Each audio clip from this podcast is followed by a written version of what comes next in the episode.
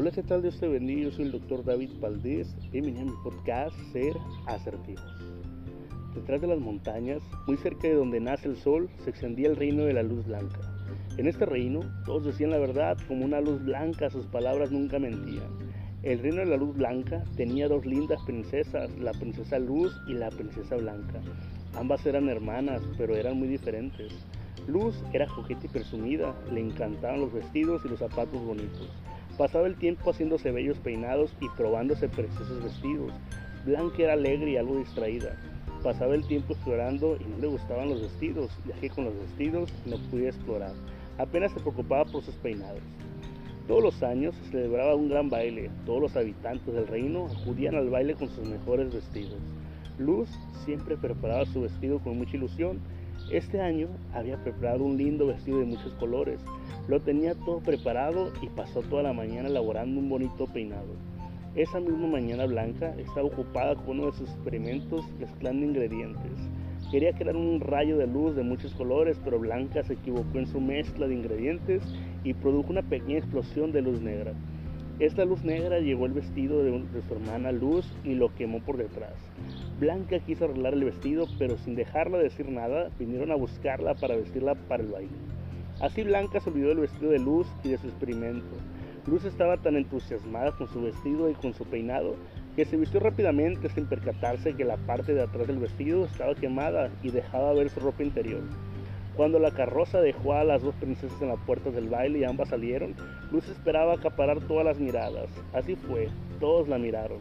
Luz estaba muy contenta, pero de repente los habitantes que nunca mentían comenzaron a reír a carcajadas y a comenzar lo estropeado que estaba el vestido y otras cosas de mal gusto.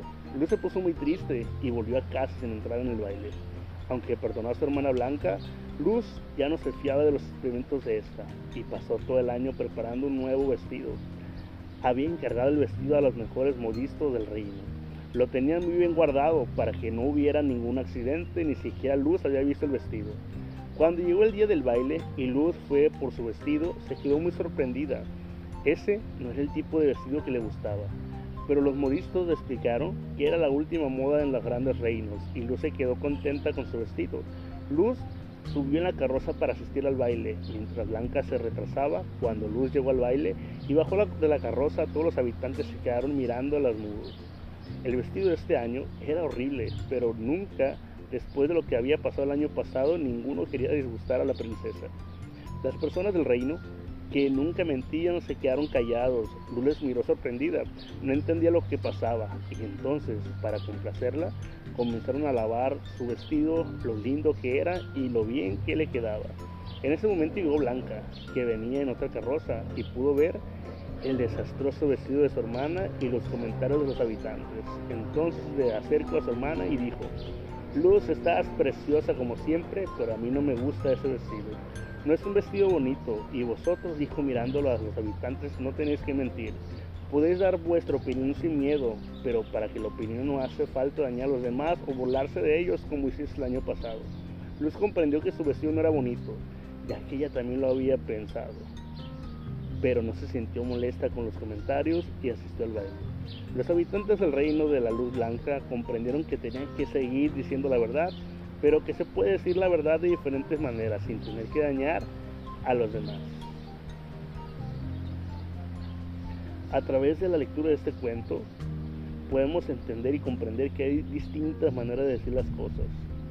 Comprender que la opinión es muy pero muy importante y que deben decirla sin miedo, pero que puedan dar su opinión y comunicarnos de la mejor manera. Recuerda que la comunicación es la base de las buenas relaciones. La importancia de ser asertivos, maneras para lograrlos. La asertividad es una habilidad socioemocional necesaria en la vida personal y profesional. ¿Alguna vez te han dicho tienes que ser más asertivo? Es probable que lo primero que te hayan preguntado es, ¿pero qué es eso? La asertividad es una manera de comunicarnos con claridad y firmeza, siendo fieles a nuestros sentimientos, pensamientos, necesidades y deseos. Poner en práctica la comunicación asertiva es un acto de amor y respeto hacia uno mismo y hacia los demás, ya que invita a dialogar de manera honesta, cortés y abierta. Te has encontrado en situaciones donde has querido expresar con calma y seguridad, pero te han ganado el miedo al conflicto, la falta de confianza y el deseo de complacer a los demás. ¿Cómo te has sentido después? Es probable que te hayas fatigado, que hayas experimentado frustración, tristeza, rabia. Es normal, no estás solo como te mostraré en algunos ejemplos. La buena noticia es que la asertividad es una habilidad que con ayuda podemos desarrollar. Imagínate hablando con tranquilidad, convicción y precisión. Se siente excelente, ¿verdad? Y eso tiene un beneficio para nuestro interlocutor también, ya que entenderá cómo comunicarse con nosotros también.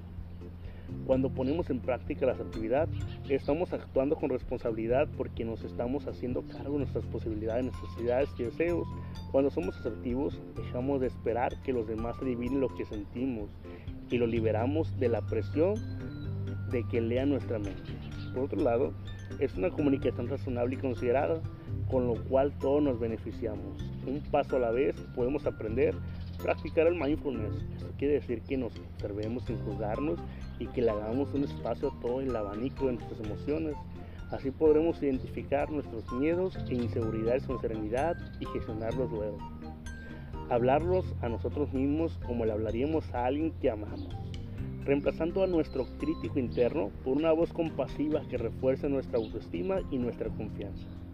Desafiar las creencias que nos dicen que no somos merecedores de respeto o de ser escuchados. ¿De verdad es tan así? ¿Qué cuento me estoy contando que me está trabando? ¿Cómo puedo recuperar mi poder? ¿Qué aprendizaje saco de esto? Poner límites saludables, aprender a decir que no cuando algo no nos agrada o no podemos comprometernos a hacerlo. Recordemos que le estamos diciendo que no a la actividad, no a la persona que lo pide. Es importante también ir al punto y no dar tantas explicaciones. Dejar de victimizarnos o culpar a los demás expresándonos en primera persona. Cuando eso sucede, siento que me resulta, entiendo que necesito, esto ayuda a que los demás puedan entendernos y que vean lo que nos está pasando sin caer en las cuestiones del tipo, tú me has hecho, tú siempre. Practicar la escucha activa, mostrando un verdadero interés por lo que la otra persona me está compartiendo y desde ese lugar coger mi turno para hablar respetando ambos puntos de vista. Pedir ayuda a un profesional que nos ayude a visualizarnos siendo asertivos utilizando las herramientas internas correctas y adoptando la mentalidad adecuada. ¿Qué puede impedirnos ser asertivos? La falta de asertividad está íntimamente relacionada con nuestras interacciones de pequeños y adolescentes. Si nuestras necesidades y deseos no fueron tenidos en cuenta, es probable que hayamos interpretado que no eran importantes o que molestábamos si las expresábamos.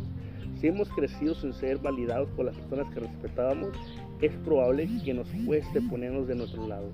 Si hemos internalizado que para que nos quieran tenemos que agradar a los demás, temeremos desilusionarlos. Es por eso que hay que encontrar los patrones que obstaculizan nuestra capacidad de ser asertivos. Así podemos revertirlos. Espero que hayas disfrutado mi podcast Ser Asertivo. Recuerda que soy el doctor David Valdés. Deseo que tengas una vida ricamente bendecida marcas promocionadas en este podcast.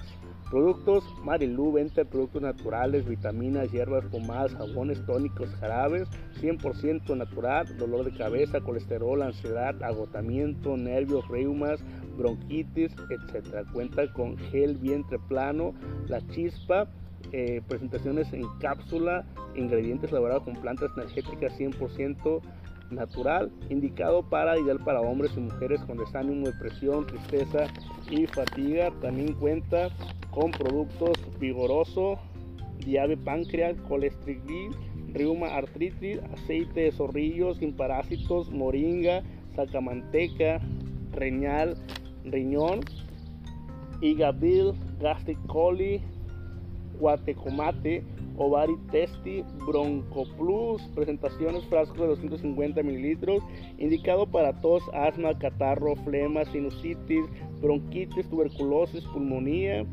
Adultos una cucharada sopera cada 4 horas. Niños, ingredientes cuenta con ayal, flor de ayal, paz, gordoglobo, eucalipto, etc.